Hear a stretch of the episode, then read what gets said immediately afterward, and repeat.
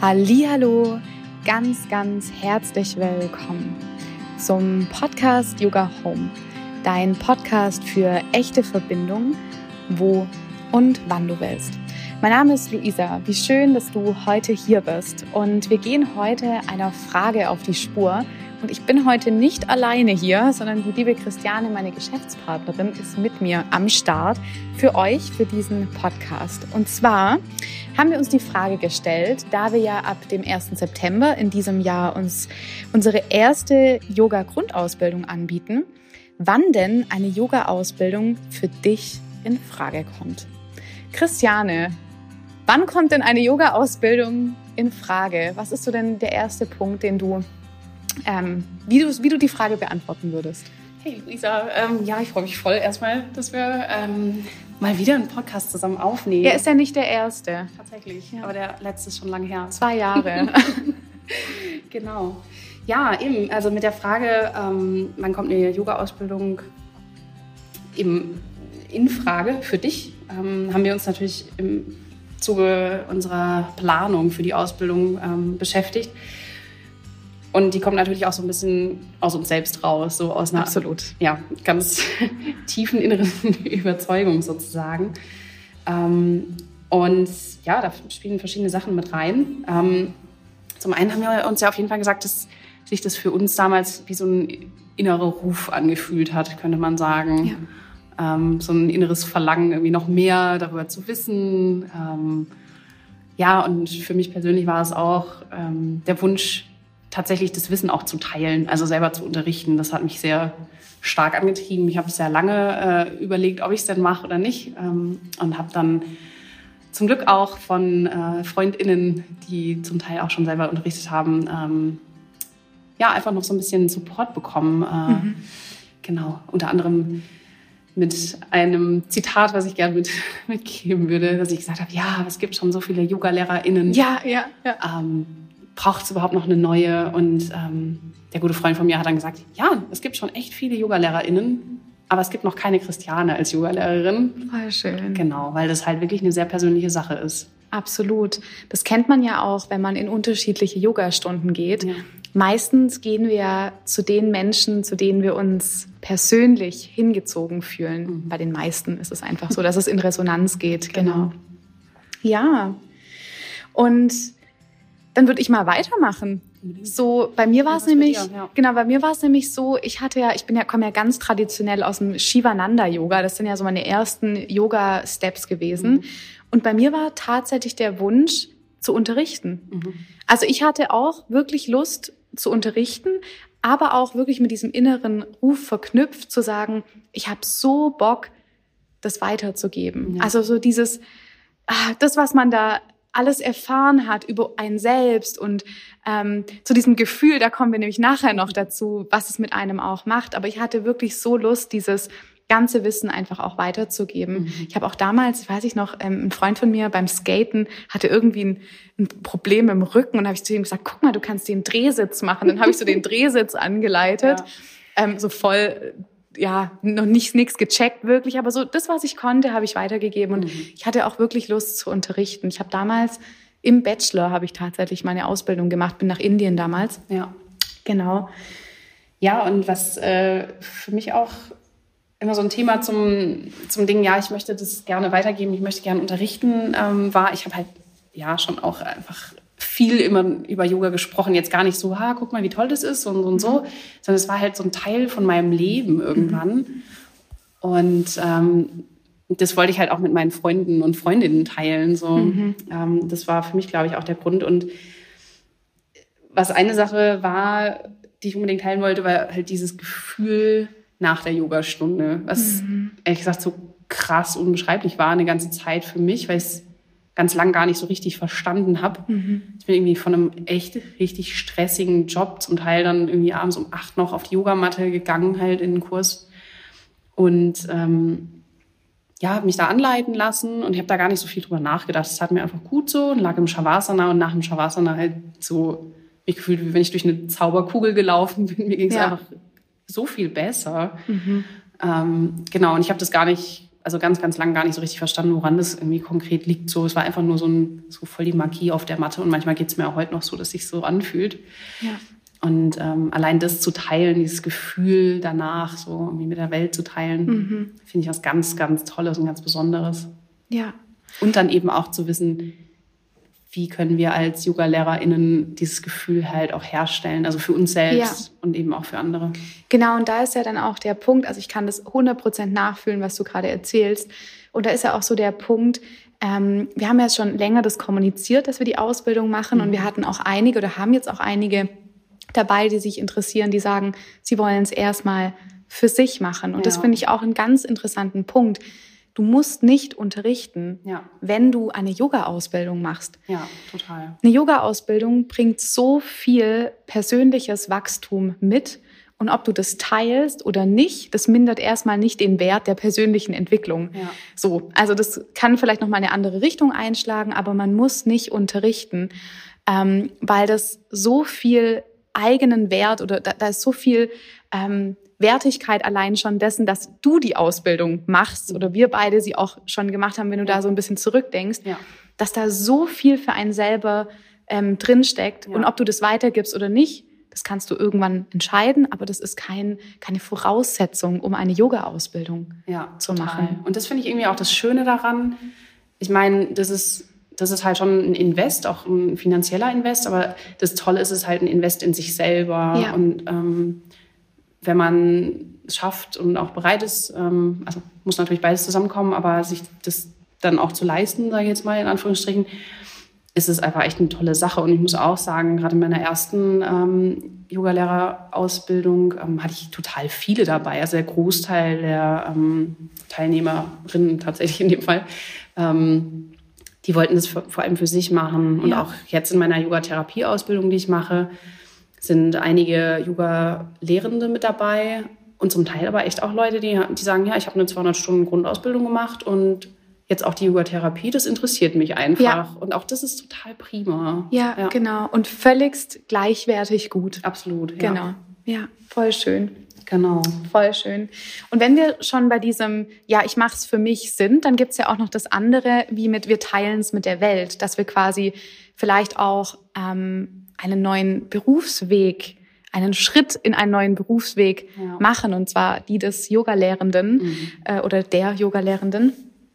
Und was ich sehr, sehr schön fand, als ich angefangen habe ähm, zu unterrichten, dass das eine Art von Beruf war, die sich gar nicht nach Arbeit angefühlt hat. Mhm. Das fand ich sehr, sehr spannend am Anfang, weil ich das wirklich so und immer noch aus purer Leidenschaft mache.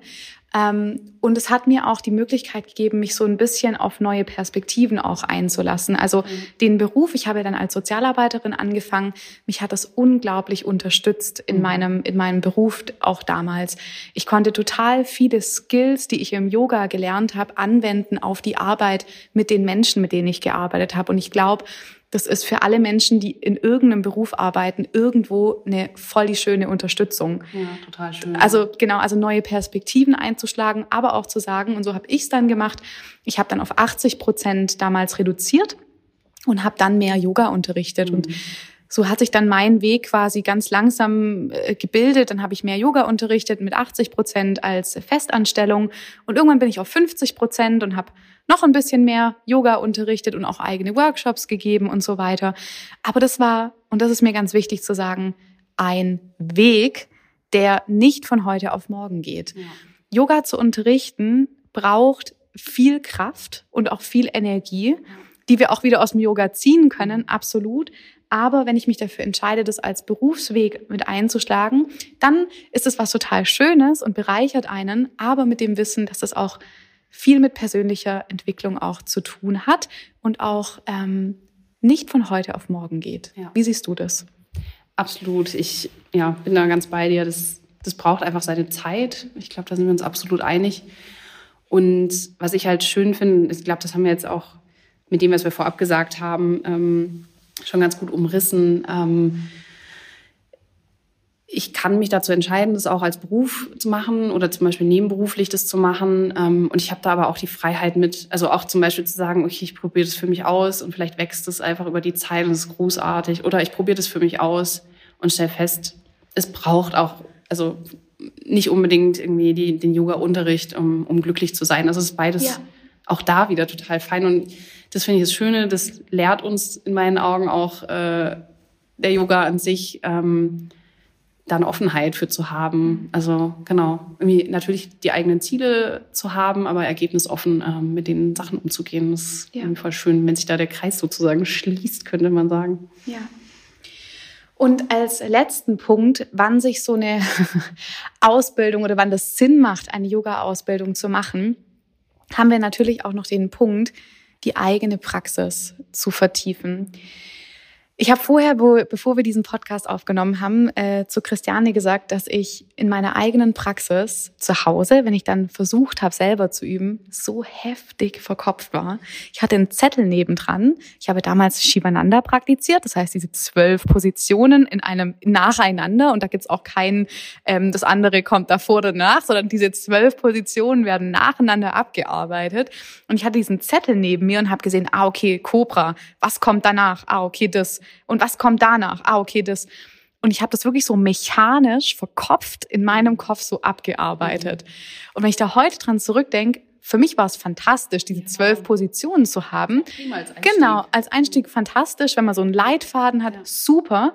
Aber wenn ich das heute aus der Perspektive betrachte, die durch die Yoga-Ausbildungen kam, also mhm. diese, diesen Weg, den ich eingeschlagen habe, bin ich einfach wirklich von meinem Kopf eine Etage tiefer in meinen Körper gerutscht. Ja.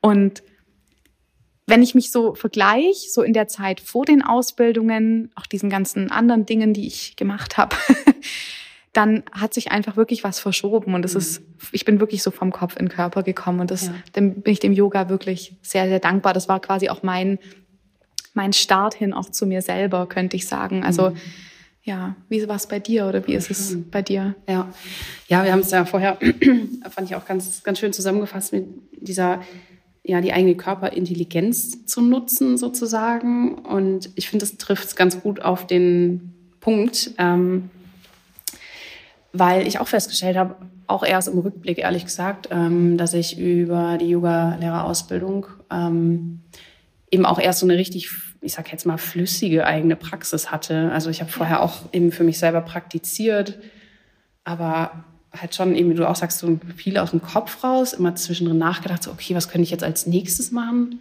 Was, ah ja, was, ja. was haben wir noch mal in der letzten Stunde für Haltungen gehabt? So irgendwie ja. war das nicht so richtig, äh, ja, nicht so richtig flüssig, war so ein bisschen hakelig, könnte man sagen. Genau, ja, ja genau. So abgehackt. Genau. Und genau, ja so mit dem mit der Ausbildung und für mich schon auch ein gutes Stück weit dann mit ähm, ja mit viel mehr Unterrichten dann ähm, spüre ich halt viel besser auch so was fühlt sich für den Körper jetzt stimmig an so mhm. auch als Ausgleichshaltung und so weiter das kommt so viel weniger eben aus dem Kopf zu sagen okay nach einer Vorbeuge sollte man eine Rotation machen, dann kann man noch eine Rückbeuge machen, sondern es ist halt so, ja, das ist wichtig als Basiswissen, aber es sind ja auch Sachen, die wir in unserer, in unserer Ausbildung haben, keine Frage, das ist super wichtig. Und dann ja, kommt man halt dahin, das auch mehr im Körper zu spüren und wahrzunehmen, ah ja, okay, ich habe jetzt zum Beispiel meine Stunde so vorbereitet, dass ich die und die Haltung mache und merke dann währenddessen, ah ja, okay, ich glaube, für die meisten Körper, sagen wir jetzt mal, macht es jetzt Sinn, noch eine andere Ausgleichshaltung ja. zu nehmen. Und es ist total schön, da reinspüren zu können und das auch genau. weitergeben zu können. Voll, voll, voll schön. Und es ist ja auch nicht nur mit der Asana-Praxis, also mit den Yoga-Übungen, den Haltungen so, sondern bei mir war das krass mit der Meditationspraxis. Mhm ich habe am Anfang wirklich Meditation war so eine Hass Hassliebe für mich. Es war furchtbar jahrelang. Ich habe es seit wann habe ich mit Yoga angefangen? 2014, so mit 2015 habe ich das erste Mal einen Meditationskurs besucht und dann mit der Ausbildung in Indien im Ashram jeden Morgen eine halbe Stunde, sechs bis sechs Uhr dreißig mhm. und abends von neun bis irgendwie oder nee, halb, halb neun bis neun. Mhm. Und das jeden Tag. Und da habe ich wirklich über diese Disziplin, die da auch entstanden ist, Disziplin jetzt liebevoll auch gesagt. Also ich, klar, ich musste im Ashram, ich musste sitzen. Da gab es nicht so, du kannst, wenn du möchtest, so eher sensibler, wie wir ja auch äh, das halten. Ja. Ähm, aber über dieses regelmäßige, dieses intensive habe ich einfach einen anderen Zugang bekommen. Und das finde ich so schön, weil eine Yoga-Lehrerinnen-Ausbildung einfach was Intensives ist. Und wenn wir mit Dingen in Kontakt kommen, die intensiver sind, dann ist es vielleicht auch für unser Nervensystem, für unser Gehirn, je öfter wir diese Bahnen gehen, einfacher das dann auch zu kultivieren im Alltag. Absolut. Genau.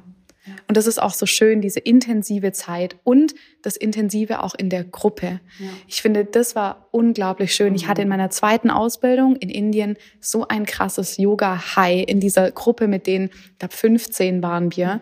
Es war wunderschön. Ich kann das nicht beschreiben. Ich habe mich so verbunden gefühlt mit den LehrerInnen, mit der Gruppe. Ähm, also es war wirklich wundervoll. Wie ging es dir denn da, so in dieser Verbindung mit den anderen gemeinsam zu lernen? Ja, das ist fantastisch tatsächlich. Und ich muss auch zugeben, ich habe das jetzt noch sehr präsent, weil ich Stimmt, äh, du bist ja aktuell. Genau, ich ja. bin ja gerade noch äh, eben in der Yoga-Therapie-Ausbildung, die 300 Stunden, ich mache. Ähm, und wir hatten eben Ende Februar noch unsere Intensivwoche eben auf der Fraueninsel. Und das ist halt toll. Da bist du sieben Tage am Stück gemeinsam, ähm, ja, einfach die ganze Zeit mit, mit Yoga beschäftigt. Also und natürlich geht es mal auch um andere Themen, ne, ja. außerhalb dann ähm, von, von, ja, von den Workshops und so weiter.